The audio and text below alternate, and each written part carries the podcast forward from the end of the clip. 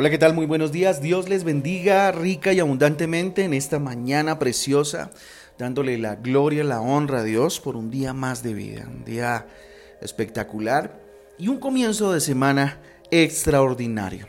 Le saluda su pastor y servidor Fabián Giraldo del Ministerio Transforma, dándole la bienvenida a este espacio devocional, una semana más, dándole la bienvenida a este espacio devocional donde juntos somos eh, transformados renovados por medio de la palabra de Dios a través de la obra maravillosa de Jesús en la cruz y a través de la inspiración del Espíritu Santo de Dios. Pues bien, hoy tenemos una lectura eh, bien, bien interesante.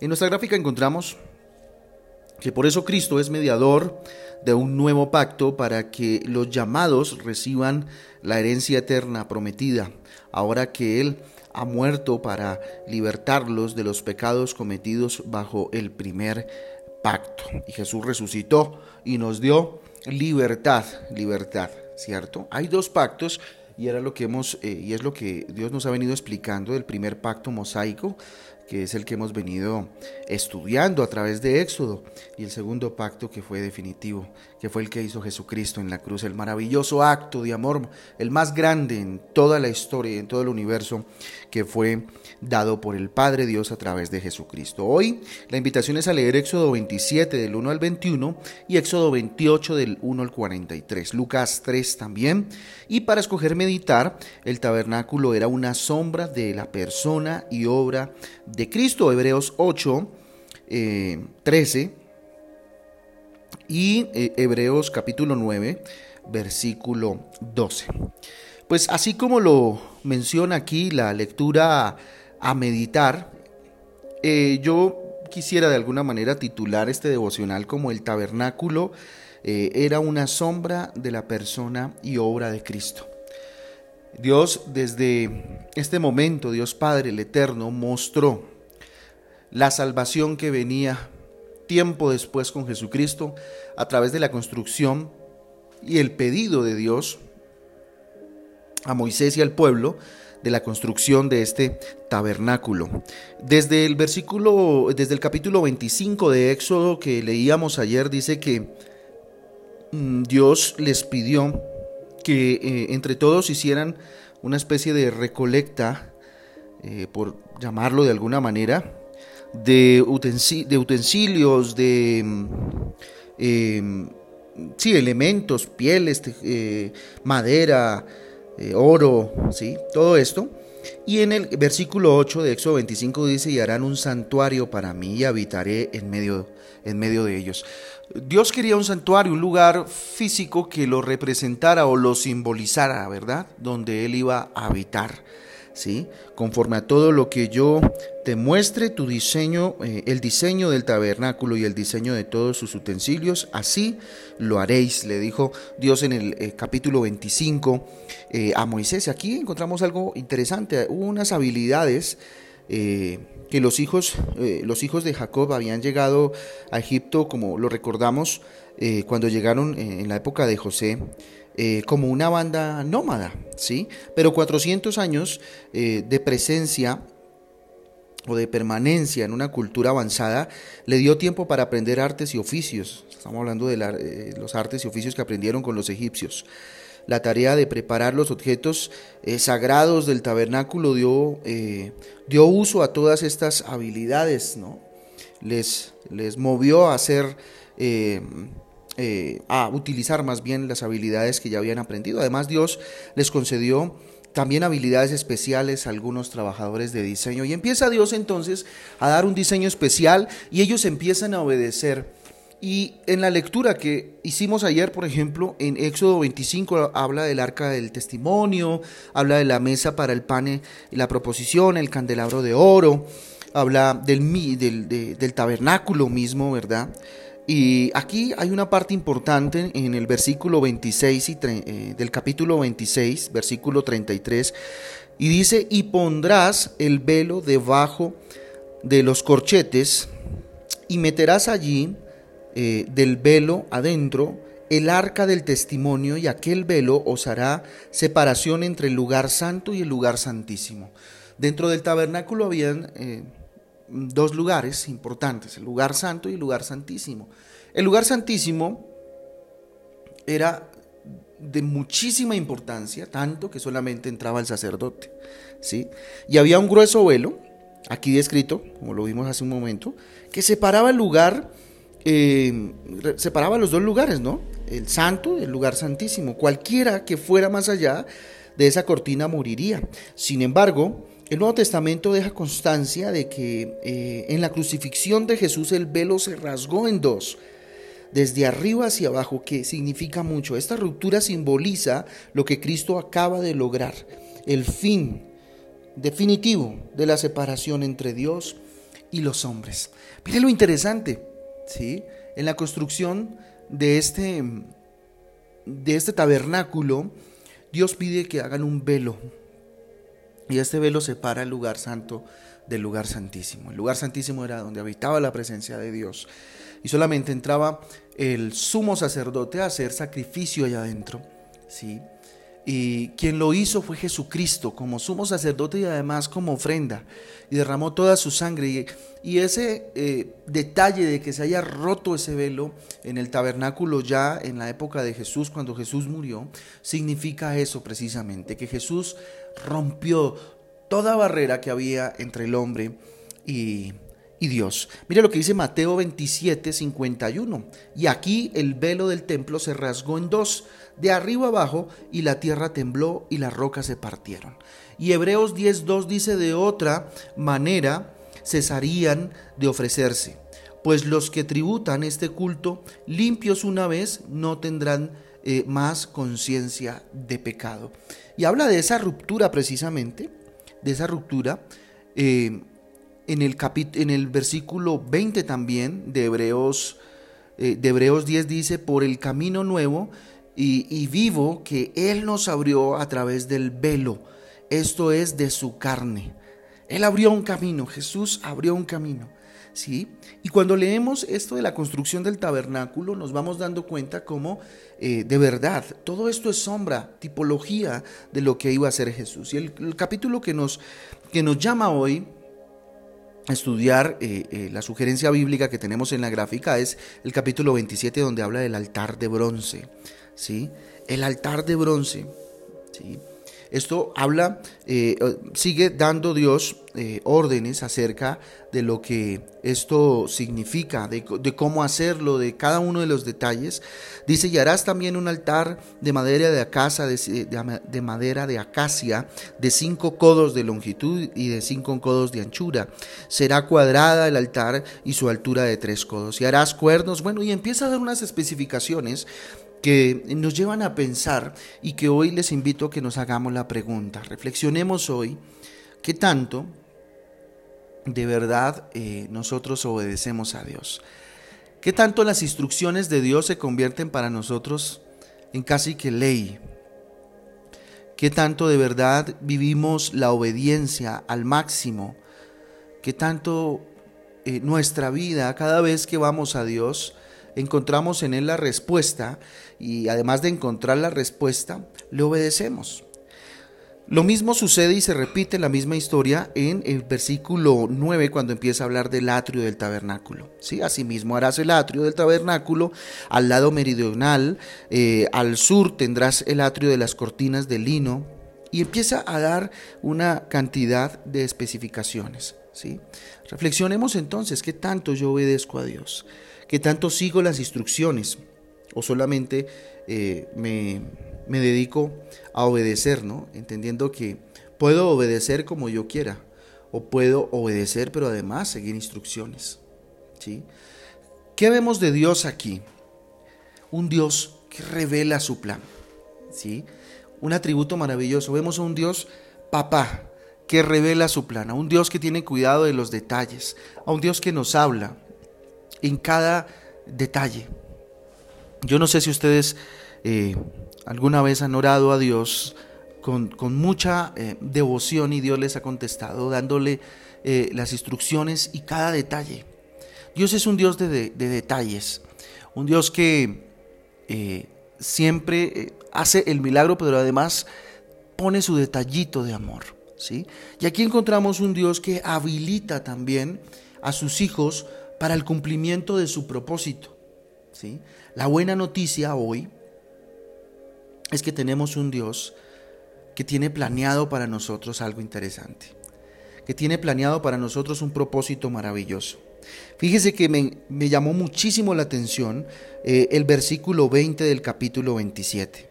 El 20 hasta, pues, hasta el final del, del, del, capítulo 27, que es el 20 y el 21, cuando habla del aceite para las lámparas. Dice, y mandarás a los hijos de Israel que te traigan aceite puro de olivas eh, machacadas eh, para el alumbrado, para hacer arder continuamente las lámparas. En el tabernáculo de reunión, afuera del velo que está delante del testimonio, las pondrás en orden, Aarón y sus hijos, para que ardan delante de Jehová desde la tarde hasta la mañana como estatuto perpetuo de los hijos de Israel para sus generaciones. Mire lo interesante. Aquí nos encontramos un significado bien, bien particular. El aceite puro representa los dones y las gracias que Dios da. Los dones, a través, eh, obviamente los dones del Espíritu Santo, que todos los creyentes reciben a partir de que eh, tenemos a Jesucristo en el corazón y el Espíritu Santo empieza a habitar en nosotros, ¿sí? El, buen olivo, ¿sí? El Espíritu Santo de Dios, y sin el cual nuestra luz no puede alumbrar delante de los hombres. La luz de Cristo Dios nos ha llamado, en el Nuevo Testamento habla de que nosotros somos luz para el mundo, luz en medio de las tinieblas. Los sacerdotes, fíjense que ahí habla de Aarón y de sus hijos, que eran eh, los sacerdotes. Y los sacerdotes tenían que encender las lámparas y cuidarlas. La obra de los ministros, nosotros los ministros o los pastores, por medio de la predicación o de la exposición de la palabra de Dios, es esa precisamente. Y la pues estamos llamados todos a ser sacerdotes y administrar, ¿verdad? Los dones del Espíritu Santo. ¿Cómo lo hacemos? A partir de la lectura constante de la palabra de Dios. ¿Sí? Que son como lámpara, que alumbran a la iglesia, que alumbran a su familia. ¿Qué tanto usted está alumbrando a su familia? ¿Qué tanto eh, los dones que el Espíritu Santo le otorgó usted los conoce y los desarrolla a partir del ejercicio de ellos constantemente? El tabernáculo de Dios sobre la tierra en este momento somos cada uno de nosotros. Dice que nuestro cuerpo es templo del Espíritu Santo y alumbra en medio de las tinieblas. Bendito sea Dios por esto. Esta luz no está ahora limitada al tabernáculo judío como nos lo presenta aquí Éxodo. Más bien es una luz para alumbrar a todo el mundo, a toda la sociedad y a la salvación hasta lo último de la tierra como nos lo mandó Jesús. Entonces es bien especial ver cómo Dios desde esta época, cuando hizo este, este primer pacto, empieza a mostrar lo que va a significar y lo que es Jesucristo para nosotros. Entonces, evaluémonos en este día. ¿sí? Evaluémonos cuál es nuestro desafío a obedecer en esta mañana. Si no es a permitir que ese tabernáculo del cual nos está hablando Éxodo eh, empiece a ser de alguna manera representado o evidenciado más bien a través de mi vida. Porque Cristo ya cumplió, Él, fue el tabernáculo, Él fue sacerdote, Él fue la ofrenda, Él lo es todo en nuestras vidas. Y nosotros estamos llamados a que ese aceite y esas lámparas alumbren, como dice aquí, por estatuto perpetuo, a través del Espíritu Santo, por medio de lo que Cristo hizo. Ahora ustedes me dirán, ¿cómo puede alumbrar? ¿Cómo puedo hacerlo? En nuestra vida, nuestras casas, nuestras familias deben ser altares o estamos llamados a ser altares donde constantemente se adore a Dios. Se adore a Dios con todo el corazón. ¿Cómo adoro a Dios? A través de la oración, a través de la lectura de la Biblia, a través del trato entre, entre ustedes como familia. Pregúntese cómo se tratan, cómo se hablan, cómo se cuidan. Eso es adorar a Dios. Porque Dios nos dice que le amemos con todas nuestras fuerzas, con toda nuestra alma, con todo nuestro espíritu, con todo. Pero que también amemos a nuestro prójimo, a nuestro próximo.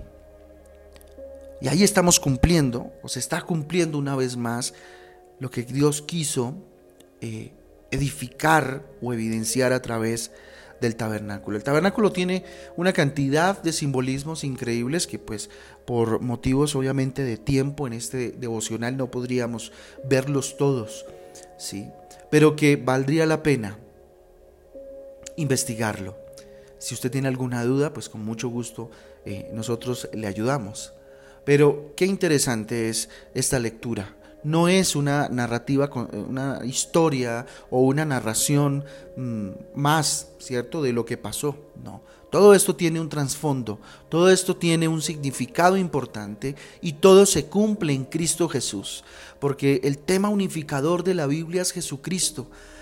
Y, cada vez que encontramos simbolismos como estos, nos damos cuenta de que eh, Dios pensó en Jesucristo, en la obra, perdón, de Jesucristo desde Génesis y toda la Biblia nos muestra un Cristo que es nuestro Dios.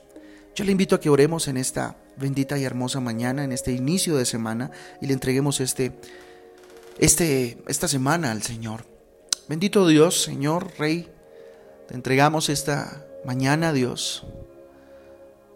Delante de ti ponemos nuestra vida, Señor. Pasó este fin de semana, Señor, te pedimos perdón si de pronto, Dios, este fin de semana nos portamos mal, Dios, hicimos algo que no te gustara. Hicimos algo tal vez, bendito Dios, que, que no te agradó. Perdónanos, límpianos, Señor. Padre, después de esta lectura maravillosa, Dios, que nos has permitido hacer hoy, de tu palabra, Señor, este recorrido, encontramos, bendito Padre, que tú ya lo tenías planeado todo, Señor. Que nada escapa, bendito Dios, a tu sabiduría. Y solamente, Señor, en nuestro corazón puede haber gratitud en esta mañana. Porque tú rasgaste ese velo, Dios. Porque esa separación, Dios, que había entre nosotros, Padre Celestial, y tú, fue rota por Jesucristo. Y hoy vivimos la gran bendición, Dios, de poder entrar a tu presencia, Señor, por lo que Jesús hizo en la cruz, Dios. Gracias, Señor Jesús, por rasgar ese velo con tu obra de amor. Gracias, Jesús, por enseñarnos tu entrega y tu amor. Gracias por ser ofrenda de sacrificio y a la vez sacerdote. Gracias, Jesús. Gracias porque hoy podemos entrar a la presencia de Dios gracias a tu obra maravillosa. Gracias Espíritu Santo, porque tú nos permites, Señor, ser luz, Espíritu de Dios, a donde quiera que vayamos. Y yo le invito a que en esta mañana le diga, Espíritu Santo, asísteme, ayúdame a ser luz. Ayúdame aún, Espíritu Santo de Dios, a desarrollar el, don que a través de ti Dios me ha dado para cumplir el propósito por el cual Dios permitió que yo viviera en este tiempo, en esta generación. Que sea luz para el mundo, Señor. Que este cuerpo, Dios, que es templo tuyo, Señor, lo sea como tal. Perdóname si lo agredo. Perdóname, Señor, porque lo he agredido. Es más, perdóname, Señor, porque no lo cuido como templo tuyo, Señor. Y a veces lo someto a cosas que no te agradan. Espíritu Santo, ayúdame a ser templo y a ser evidencia de la obra de Jesús todos los días de mi vida. Padre, te doy gracias por cada uno de estos que hoy, Señor, se dispone a escuchar tu palabra, se dispone a leer tu palabra y a estudiarla. Bendito Dios y a escucharte a ti. Yo les bendigo, Dios, bajo la autoridad que tú me has dado junto con mi esposa, como pastores, Dios, como ministros y siervos tuyos. Les bendigo en el nombre del Padre, del Hijo y del Espíritu Santo de Dios. Que tu luz brille a través de ellos todos los días de su vida, que sean evidencia de este tabernáculo, que sean evidencia de lo que Cristo hizo en la cruz del Calvario y que llevemos, Señor, a Jesucristo donde quiera que vayamos. Te lo pedimos, bendito Dios, en esta mañana, en el nombre de Jesús y por el poder del Espíritu Santo de Dios. Amén y amén.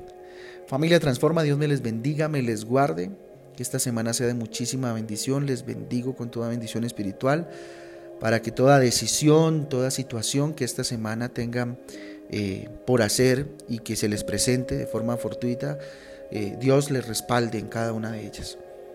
Eh, para cualquier cosa, como siempre, estamos dispuestos a colaborarles en lo que más podamos y con la ayuda de Dios.